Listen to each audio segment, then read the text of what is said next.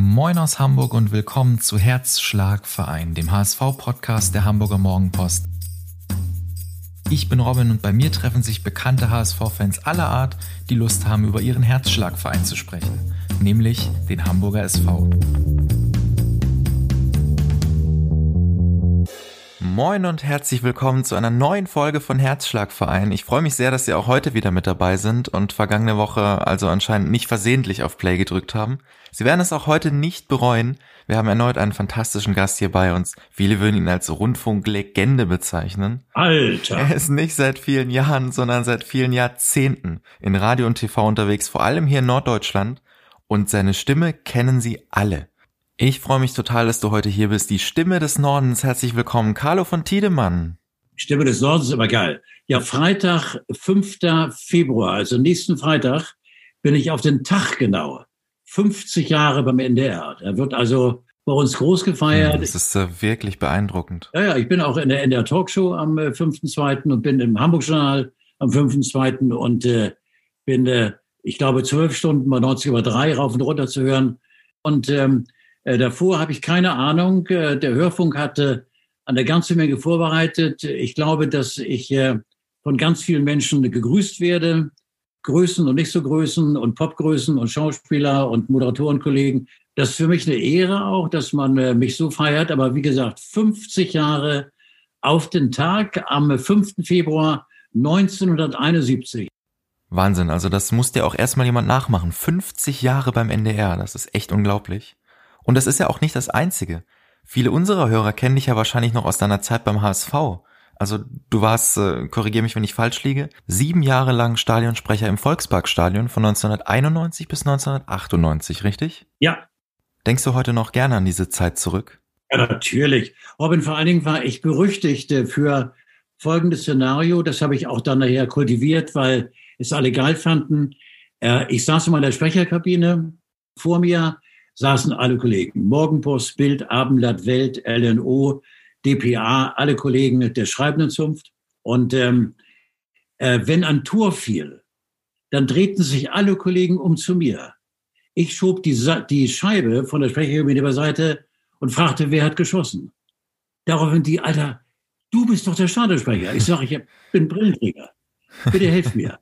Das fanden die alle so geil. Es gab einen leider mittlerweile Kollegen, der verstorbenen Kollegen Manfred Heun, der mir eine ganze Seite gewidmet hat. Aber auch die Morgenpost hat da richtig zugelascht. Äh, der blinde Stadionsprecher war blind in An- und Abführung, weil ich habe das ja auch kultiviert, obwohl ich wusste, wer geschossen hat. Und dann war das womöglich noch Hasan Salihamidzic. Hasan Salihamidzic. Äh, jetzt habe ich noch Schwierigkeiten mit dem Nachnamen. Und äh, die Aufstellung erfolgte übrigens vom Mittelkreis. Das musst du dir mal vorstellen. Der Stadionsprecher ging äh, mit einer langen Mikrofonschnur bis zum Mittelkreis. Nee, ich hatte schon drahtlos. Drahtloses Mikro. Und vom Mittelkreis aus wurden dann, der du noch gar nicht geboren, Alter. Das wurden ist dann die, so. wurden dann die Mannschaftsausstellungen bekannt gegeben. Und ähm, ähm, immer bei Hasan Salihamidzic, äh, ich wusste genau, scheiße, ich, den Nachnamen kriege ich nicht hin. Und dann habe ich gesagt, mit der 23, Hasan, Freunde nennen ihn, ich habe keine Ahnung, irgendwas, habe ich so rausgemogelt. Ja? Also das war schon ein großes Kino. Und äh, ansonsten habe ich es sehr genossen, weil ich habe äh, das so ein bisschen entertained, diese Stadionsprecherei, bis der DFB äh, dem HSV einen Brief geschrieben hat, dass äh, ein bisschen mehr Seriosität am Mikrofon doch angebracht wäre. Ich habe dann unterwegs, auch während des Spiels, äh, die Fans aufgefordert, über Stadionlautsprecher mehr mitzugeben. Und das ist äh, nach den Statuten des DFB, das wusste ich gar nicht, nicht gestattet. Oh, wirklich? Also haben wir, die Fans und ich, uns darauf geeinigt, immer dann, wenn ich huste, einmal ganz kurz huste, über Stadionlautsprecher, dann wussten die, die mussten wieder HSV wieder ein bisschen Power geben. Und jedes Mal, wenn Bayern spielte, hatte ich mir ein paar Jodler zurechtgelegt und äh, Hönes war stinksauer auf mich, aber wir hatten per Saldo eben einen großen Spaß. Ja, echt super. Ähm, wie bist du damals eigentlich dazu gekommen? Also bist du zum HSV gegangen und hast gesagt, ich wäre gerne euer neuer Stadionsprecher oder wie lief das ab? Das war ähm, die Legende, ehemaliger Ta äh, Tagesschausprecher äh, Joe, Joe, Joe Brauner. Mhm. Joe Brauner war über 20 Jahre Stadionsprecher beim HSV und der hatte keinen Bock mehr. Und damals war der, der Präsident vom HSV, der nicht unumstrittene, aber für mich ein sehr, sehr warmherziger immer gewesen sein, der Jürgen Hundke. Jürgen Hundke war Präsident äh, beim HSV und der fragte mich an, hast du Lust? Und dann habe ich das geklärt mit Joe Brauner, ob er rausgedrängt wurde. Nein, hat er gesagt, ich mache von mir aus Schluss und ich fände es toll, wenn du es machst. Und dann habe ich Joe abgelöst und das, wie gesagt, dann äh, sieben Jahre getan. Und dann wurde ähm, äh, der neue Partner vom HSV wurde NDR 2. Ich war damals aber schon bei NDR 90,3. Und somit haben wir dann einen hausinternen Wechsel vollzogen. Also ich, ich war schon bei 93 und Uwe war bei NDR 2 und wurde dann mein Nachfolger. Sonst hätte ich es weitergemacht. Genau, Uwe Bahn. Ähm, sonst hättest du es weitergemacht. Äh, würdest du gerne heute nochmal ins Volksparkstadion sitzen, in die Sprecherkabine? Erst nicht mehr, nein. Das ist äh, äh, mit zu viel Arbeit verbunden und ich glaube auch, dass mir mittlerweile die Empathie, die richtige Begeisterung fehlt. Ähm, ich sehe ganz bequem von der Couch und äh, bin ganz selten im Stadion. Äh, meistens sitze ich dann, äh, das ist schon, im Prinzip ist das, Robin, kein, kein äh, Fan-Dasein mehr. Ich sitze dann in der wirklich geilen Loge von äh, äh Hamburg mein Weg da und lass mir dann von Tim Melzer Kaviar servieren. Verstehst du? Das ist mit dem Fußball pur nichts mehr zu tun. Und äh, hast eine geheizte Wolldecke um die Knie, da habe ich irgendwann auch gesagt, also das richtige äh, Erlebnis Fußball ist, äh, ich bin jetzt 77, bin noch taufrisch, aber äh, das eben dieses, das Fiebern, das ich immer hatte, als Zuschauer auch, das ist vorbei. Aber du verfolgst den HSV weiterhin? Ja, natürlich, immer. Und drücke ihm ganz doll die Daumen, aber wir sind ja mittlerweile leidensfähig geworden und äh, wie oft haben wir schon äh, entweder zur Herbstmeisterschaft oder jetzt äh, eben Halbzeitmeister haben wir gesagt, und jetzt passiert es. Und dann wurden die letzten drei, vier, fünf Spiele, sechs Spiele, wurde das nackte Grauen äh, offenbart. Und äh, man ist, glaube ich, als HSV-Fan, musst du eben eine Lederhaut haben und musst einfach, ich bin ein absolut positiver Mensch, aber ich glaube erst dann, wenn das erste Spiel in der Bundesliga gegen den HSV geht und wir sind in der Bundesliga, dann glaube ich daran, dass wir aufgestiegen sind. Du bist also keiner, der das Wort Aufstieg zu früh in den Mund nimmt. Ja, ich bin jetzt im Augenblick natürlich nicht nur wegen Terodde, sondern eben weil der, der, der, der Trainer eben, ähm, äh, ich finde, eine gute Mannschaft zusammengebaut hat mhm. und äh, die mit Sicherheit also begründete Hoffnung macht, dass wir sehr weit kommen. Aber äh, ich mache äh, dieses Wort Aufstieg, äh, ich glaube, da haben viele HSV-Fans Verständnis für. Dieses Wort Aufstieg äh, ist so ein bisschen, ah, ein schwieriges Wort, dass man das Maul nimmt und äh, ganz heißes Thema. Man kann sich die Lippen verbrennen. Also Aufstieg, ah, ich weiß nicht. Aber die Hoffnung ist da. Und es war, ich glaube, zum ersten Mal real, weil wir per Saldo konstant gut spielen. Also ich sag mal, äh, ich glaube, wir waren doch nie so nah. Aber äh, zu mehr möchte ich mich nicht aus dem Fenster lehnen. Ja, das ist verständlich und ich glaube, dass das äh, auch die HSV-Fans unter unseren Hörern sicherlich gut nachvollziehen können. Ja, ja. Dann lass uns doch mal zur ersten Rubrik kommen, denn äh, wir wollen auch heute wieder ein paar offene Fragen klären und äh, Gerüchte, die es so über dich gibt. Mhm. Und zwar in unserer Rubrik Stimmt das? das hört sich aber geil an, Alter. ja, die erste Sache, die wir so aufgeschnappt haben, ist, dass du angeblich ein direkter Verwandter des Schriftstellers Heinrich von Kleist sein sollst. Stimmt das?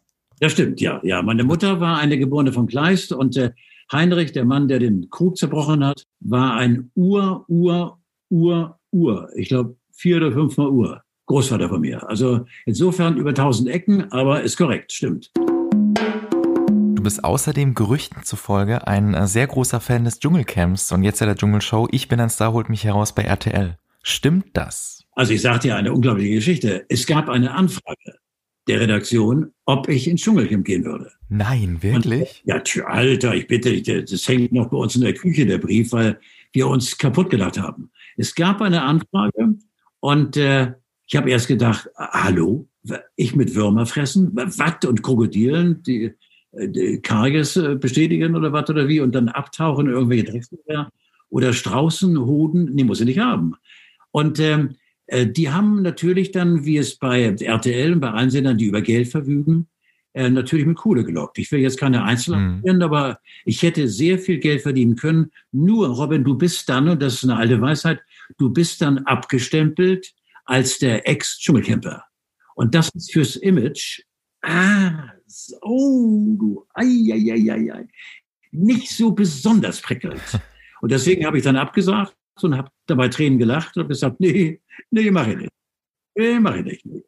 Und somit äh, ist im Camp meine Anwesenheit dann äh, erspart gewesen. Und so wie du dich anhörst, wird sich das auch nicht ändern, ne? Äh, das war ganz interessant, diese Gespräche mit, mit RTL. Äh, ich sag mal was, wenn du dann plötzlich die sechsstellige äh, äh, Quote überschritten hast und ich weiß gar nicht, es gibt ja, angeblich hat der Helmut Berger, der glaube ich zwei oder drei Tage im Kämpfer 200.000 passiert, äh, für zwei oder drei Tage kann man drüber nachdenken. Verstehst hm, du? Ja, klar. Ne? Also, aber äh, nein, äh, es ist einfach so, ähm, äh, ich habe auch, ehrlich gesagt, äh, deswegen bin ich auch ein, einer, der seine, die Einsamkeit seines, seines Domizils hier bei uns im Hause genießt. Ähm, äh, ich bin kein Massenschläfer. Und äh, wenn ich daran denke, dass um mich herum pupsende und schnarchende äh, Leute und sich von der einen Seite zur anderen wälzen, oh, die Betten und so weiter.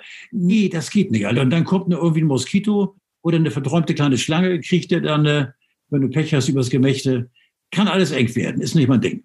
Ja, das kann ich gut verstehen, aber ja, spricht ja auch für dich, dass du trotz der großen Summe, die dir offenbar angeboten wurde, dann am Ende abgesagt hast. Geht, geht gar nicht, weil, weil das ist einfach äh, ein Qualitätsmerkmal. Wer beim Dschungelcamp äh, zusagt, der hat äh, aus irgendwelchen Gründen, muss er das machen. Warum weißt du ja. nicht? Lass es offen.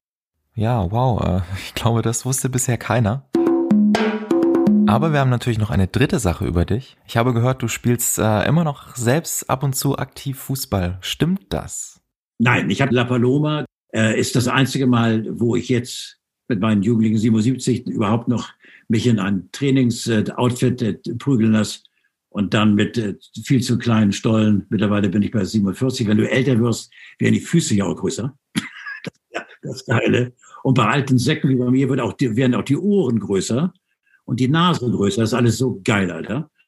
Und, ähm, und deswegen habe ich auch über Fußball aktiv schon, ich habe mal vor Jahren denn äh, aktiv Fußball gespielt und zwar in der sogenannten ARD Prominentenelf mit ähm, Sepp Meyer im Tor, mit auf dem Platz Günter Netzer, äh, Franz Beckenbauer. Da hatten wir noch große, große Namen, die allesamt schon nicht mehr aktiv gespielt haben, aber allesamt eben aus Just for Fun weitergekickt haben. Und da war ich Bestandteil zusammen mit Otto Warkes. Walter Eschweiler war Schiedsrichter, auch eine Legende. Und äh, dann haben wir uns am Spielfeldrand immer einen doppelten Cognac geben lassen, Otto und ich. Ich habe dazu eine Zigarette geraucht. Dann gab es von Walter die rote Karte und ich war dann erlöst sozusagen. Also das war schon mehr, mehr Entertainment. Ich hätte nie neun Minuten durchgehalten. Geht gar nicht, Alter. Mhm. Also überhaupt nicht. Ich habe einmal mit Mike Krüger im Volkspark gespielt in einem äh, vor, vor an einer, einem Show-Turnier mhm. und äh, dann haben Mike Krüger und ich eben äh, die, den Laden richtig aufgemischt und äh, aber das war alles Show-Effekt. Nein, also Carlo als aktiver Fußballspieler ein Bild des Jammers. Ja, aber Carlo als aktiver Radiomoderator ist dafür ja alles andere als ein Bild des Jammers. Und das ist schon seit 50 Jahren. Wir haben ja eben schon drüber gesprochen. Am Freitag hast du dein 50-jähriges Jubiläum. Und ähm, ja, man hat das Gefühl, du könntest noch Jahrzehnte weitermachen.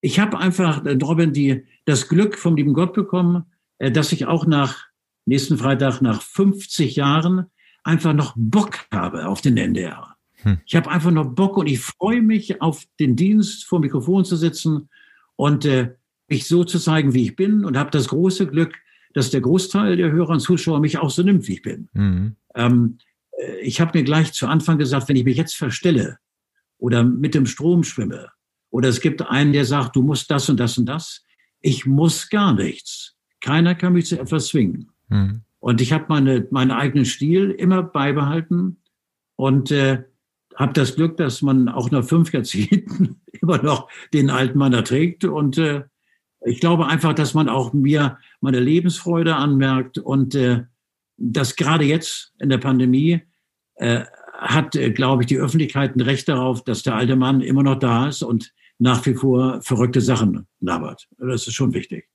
Ja, auf jeden Fall, man merkt dir das sofort an und das ist auch was, was äh, einer unserer Leser äh, uns geschrieben hat, das möchte ich dir natürlich nicht vorenthalten, diese schöne Nachricht, die wir da bekommen haben. Wir haben auch äh, diesmal wieder Sie, liebe Hörer und Leser der Mopo, gefragt, was Sie von Carlo von Tiedemann wissen wollen. Ehrlich? Ja, wirklich. Erzähl. Und ein Leser schrieb uns, äh, Carlo von Tiedemann ist immer gut gelaunt, oder? Ja, das ist tatsächlich wahr. Also äh, ich bin in der Lage, wir leben hier in Quickborn in einem wunderschönen Haus mit mehreren Etagen und äh, ich bin aufgrund meiner Schnarcherei schon vor Jahren von meiner Familie in Zuttering verbannt worden. Nein, ich lebe also unten mit eigenem Badezimmer und äh, ich habe also Auslauf, darf man von alleine hier im Haus. Und äh, äh, ich werde meistens gegen fünf wach und äh, es gab eine Zeit, wo ich dann ganz böswillig ins Treppenhaus gegangen bin, habe geschrieben, moin, schlaft ihr noch? Kommt um kurz nach fünf nicht so gut. Weißt du, da bewaffnet sich der Rest der Familie schon. Mein Sohn lebt in Florenz, Italien, geht dort äh, auf die Akademie der Künste, ähm, übt äh, mit kolossalem Erfolg Malerei und Bildhauerei. Und meine Tochter, die macht gerade ihr Abitur. Und äh, so leben wir zu dritt. Meine Frau, die Zytologin ist und äh, der der jugendliche Papa, Klammer auf 77, Klammer zu, und meine Kleine. Und wir haben ein wunderbares Verhältnis und es ist ein intaktes Familienleben mit Optimismus, den ich nach wie vor in mir trage, auch jetzt gerade während der Pandemie. Ich lasse mich einfach treiben. Ich sehe den Feind nicht. Ich kann den Feind nicht berühren. Wir alle können nichts machen, außer den Vorschriften absolut Folge zu leisten. Und das tue ich.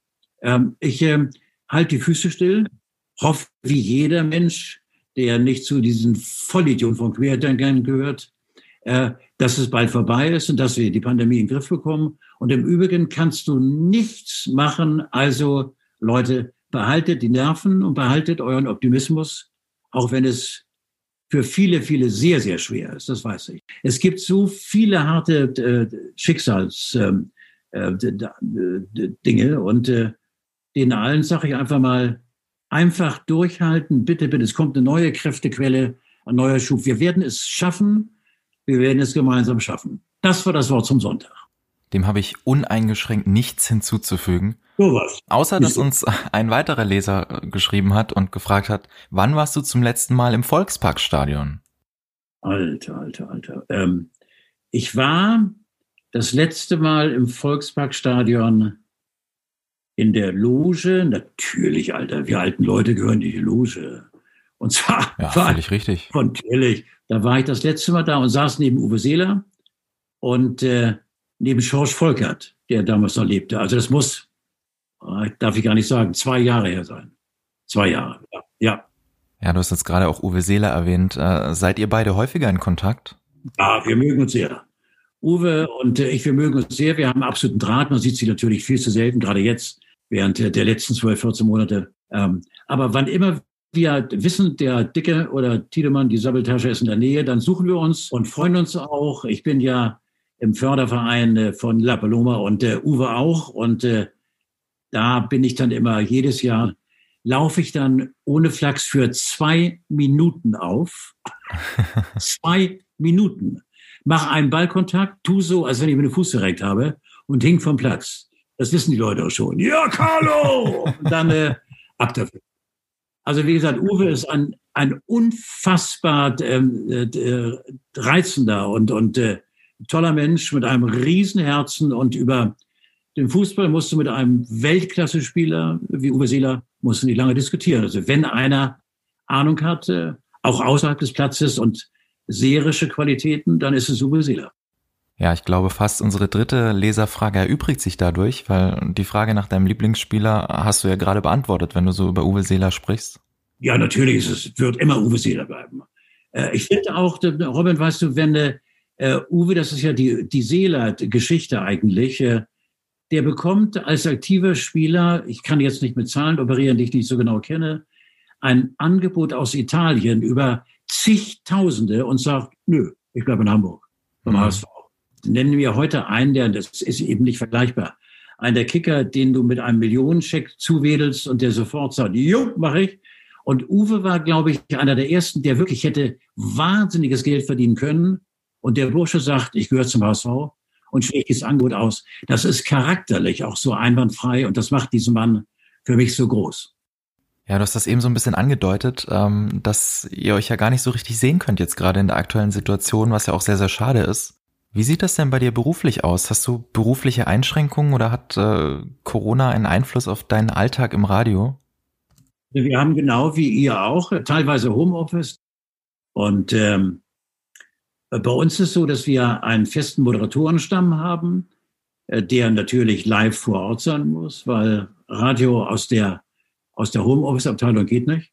Äh, so haben wir eben äh, einen festen Stamm an, das gilt für alle Programme des NDR-Hörfunks, auch fürs Fernsehen. Die sind vor Ort, also im Rahmen von Radio und Fernsehen live im NDR. Und dann eben die Redaktion und die ganzen Zuträger der Redaktion und die ganzen Mitarbeiter.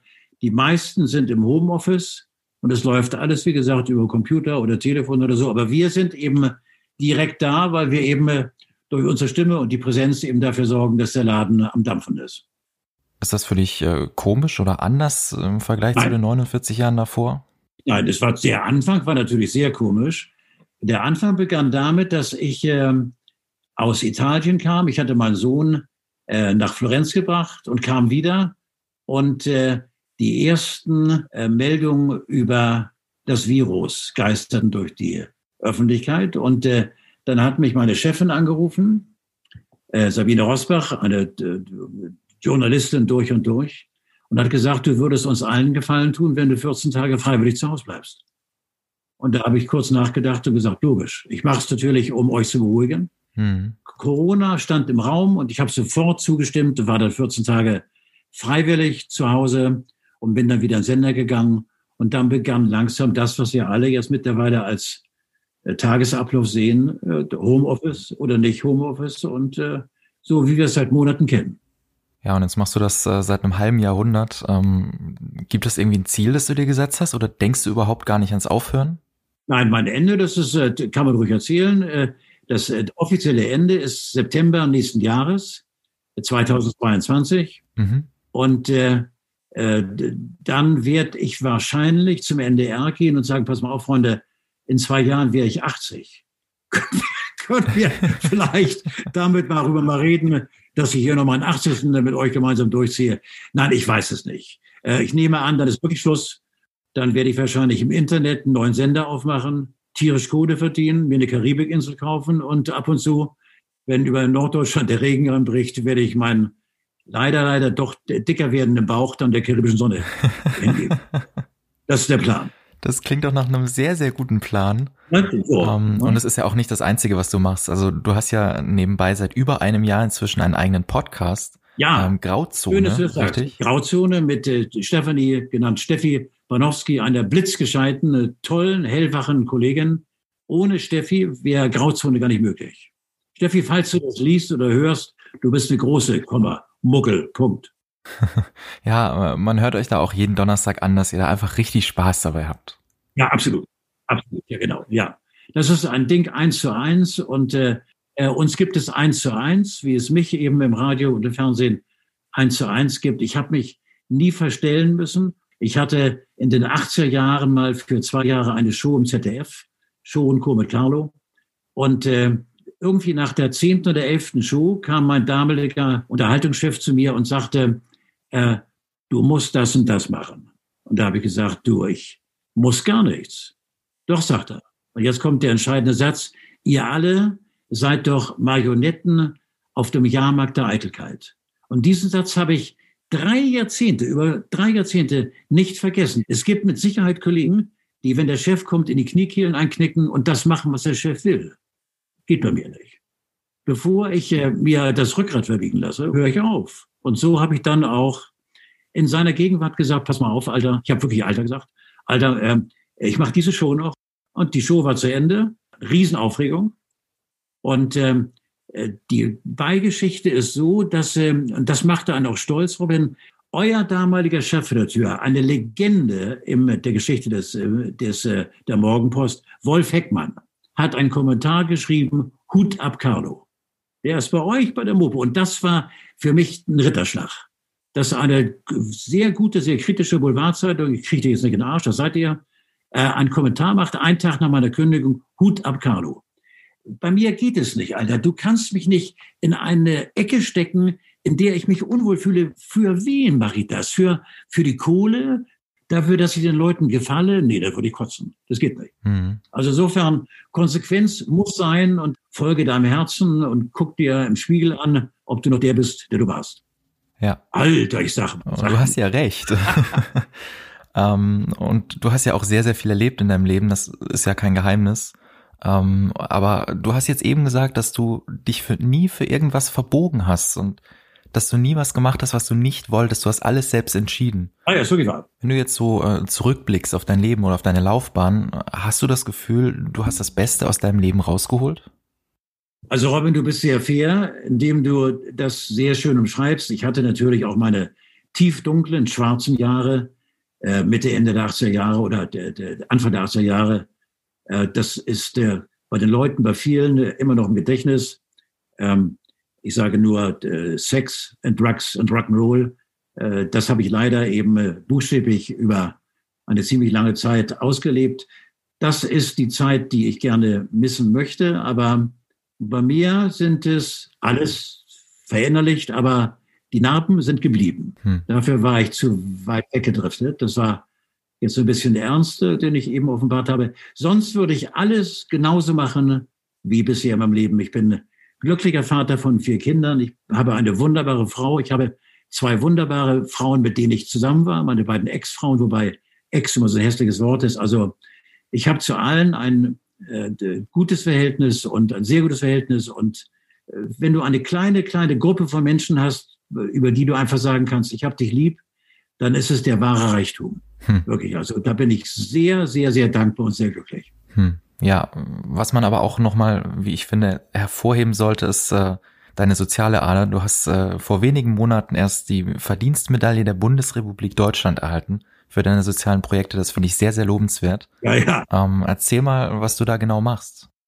Ich äh, mache mich seit Jahren stark für Menschen, die ja, die im Schatten dieses Lebens äh, leben, die teilweise einfach Angst vor morgen haben. Die leben für heute und wissen nicht, was morgen auf sie zukommt. Mhm.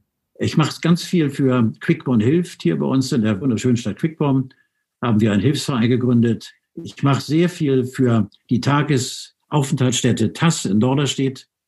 Dort wohl einmal am Tag 30, 40 Menschen kommen, die sonst nichts haben, die da eine warme Mahlzeit kriegen. Ich mache Feiern mit und besuche Leute zu Hause und gehe ins Krankenhaus. Und ich mache eben auch seit über zehn Jahren mit, und das ist auch wahnsinnig wichtig für mich, äh, in der Sternbrücke, dem Kinderhospiz. Alle Kinder, die du dort siehst, sind zum Sterben da. Hm. Äh, das ist äh, eben auch äh, eine Herzensangelegenheit, weil ich dort eben Menschen kennengelernt habe, die täglich mit dem Tod konfrontiert sind und die eine solche Größe haben und eine solche äh, naturgewachsene ja, Übergröße haben, dass man einfach nur lernen kann von diesen Menschen. Und all das tue ich einfach, äh, es tut mir selbst gut, und ich verplemper keine Zeit, weißt du, ich finde das so wichtig. Also nicht schnacken, sondern zupacken und helfen. Und dann gab es irgendwann aus den Händen von Daniel Günther, dem Ministerpräsidenten von Schleswig-Holstein, gab es dann die Verdienstmedaille des Verdienstordens. Und mit Daniel Günther verbindet dich ja auch eine ganz besondere Geschichte. Ja, äh, als äh, der Ministerpräsident dann mir das Ding ans Revier heftete, hatten wir vorher ein kleines Gespräch.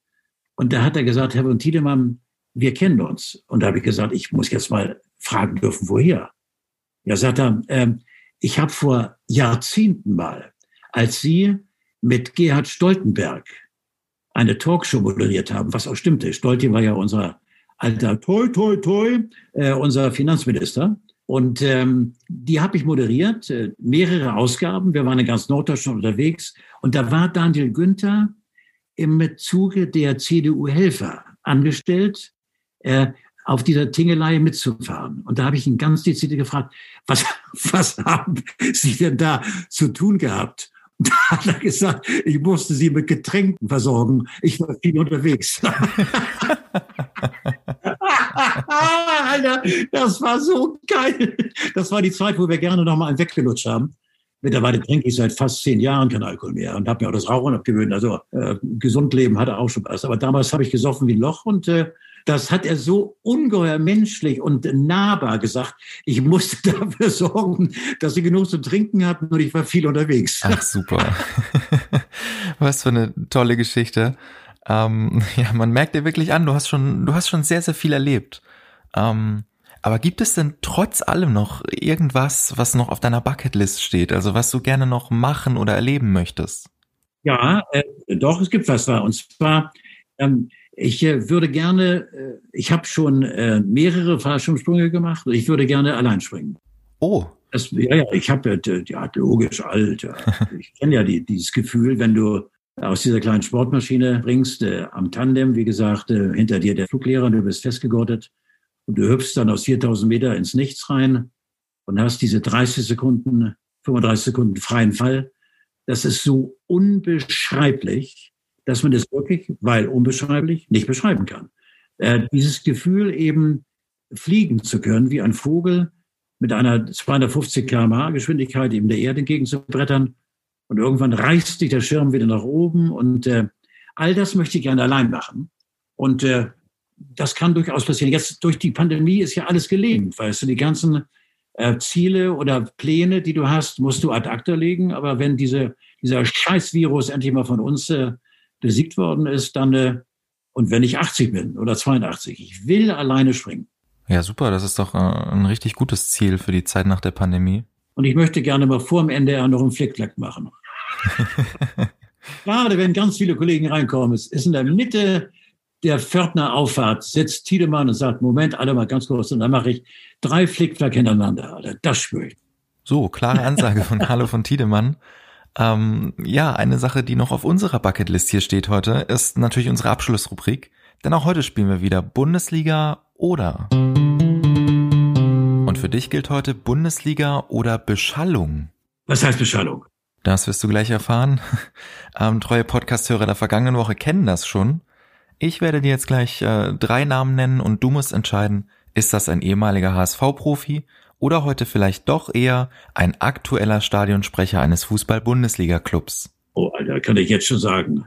Dreimal null, aber probier's mal. Ach, wir vertrauen da mal auf dein Bauchgefühl. Ja. Einmal nochmal kurz zu den Regeln. Der ehemaligen HSV-Profis haben mindestens ein Bundesligaspiel absolviert. Die Stadionsprecher müssen derzeit bei einem Club der ersten oder zweiten Bundesliga tätig sein. Wollen wir loslegen? Ja, logisch, ja klar. Wir starten mal mit André Scheid. André Scheid ist äh, der Sohn von Herrn und Frau Scheid. Ich würde jetzt einfach mal behaupten, das ist richtig. Ja, Alter, mehr habe ich dazu nicht zu sagen. Keine Ahnung. Keine Ahnung.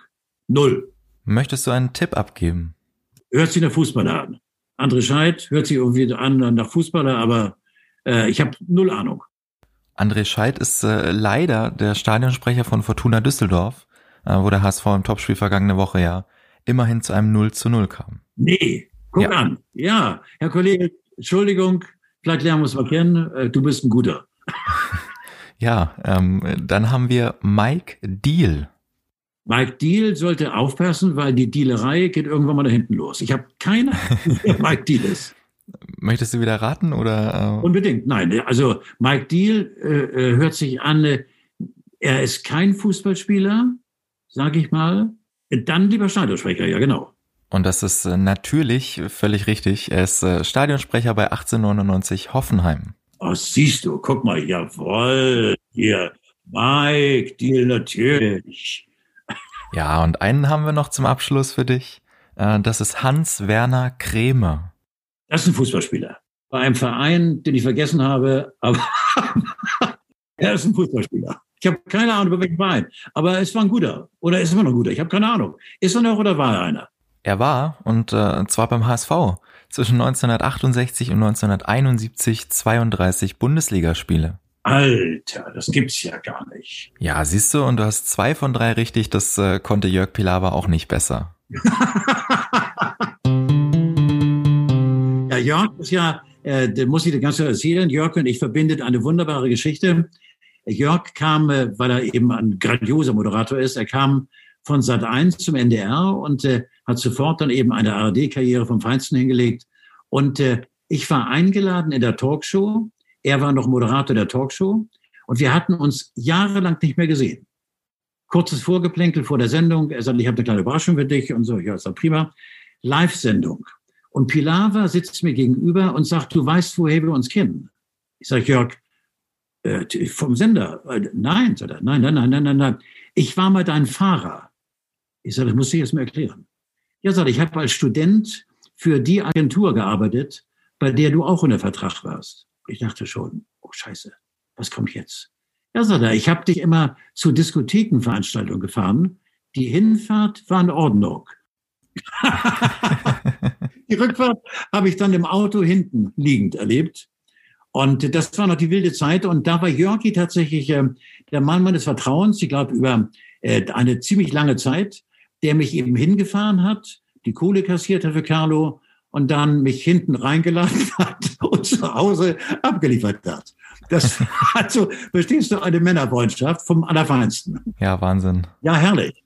Ja, lieber Carlo, ich äh, finde das sehr schade, aber wir sind leider am Ende unserer Sendung. Ja. Ich fand das wirklich sehr, sehr toll, dich hier bei mir zu Gast zu haben und äh, ich hoffe, es hat dir genauso viel Spaß gemacht wie wir. Ich kann nur sagen, danke, lieber Mopo, danke, lieber Robin. Auch mir hat es großen Spaß gemacht, mal richtig schnacken zu können mit einem Menschen, dem ich Vertrauen gegenüberbringe. Wow, das äh, freut mich wirklich sehr und das ist ein perfektes Schlusswort äh, für unsere heutige Sendung. Sie, liebe Hörerinnen und Hörer, können sich schon mal auf nächsten Sonntag freuen. Natürlich haben wir auch dann wieder eine brandneue Folge von Herzschlagverein für Sie. Ich freue mich, wenn Sie nächste Woche wieder mit dabei sind und ähm, bis dahin haben Sie ja genug Zeit, um unsere anderen Podcasts zu hören. Die Mopo hatte eine sehr große Bandbreite von äh, Dreierpack bis Frau FM. Hören Sie mal rein, es lohnt sich und wir hören uns dann nächste Woche. Bis dahin. Das war's für heute mit Herzschlagverein. Wenn Sie Spaß hatten und Ihnen die heutige Folge gefallen hat, lassen Sie es uns wissen und abonnieren Sie unseren Podcast. Eine neue Folge gibt's dann nächsten Sonntag um 18 Uhr. Tschüss und bis dahin.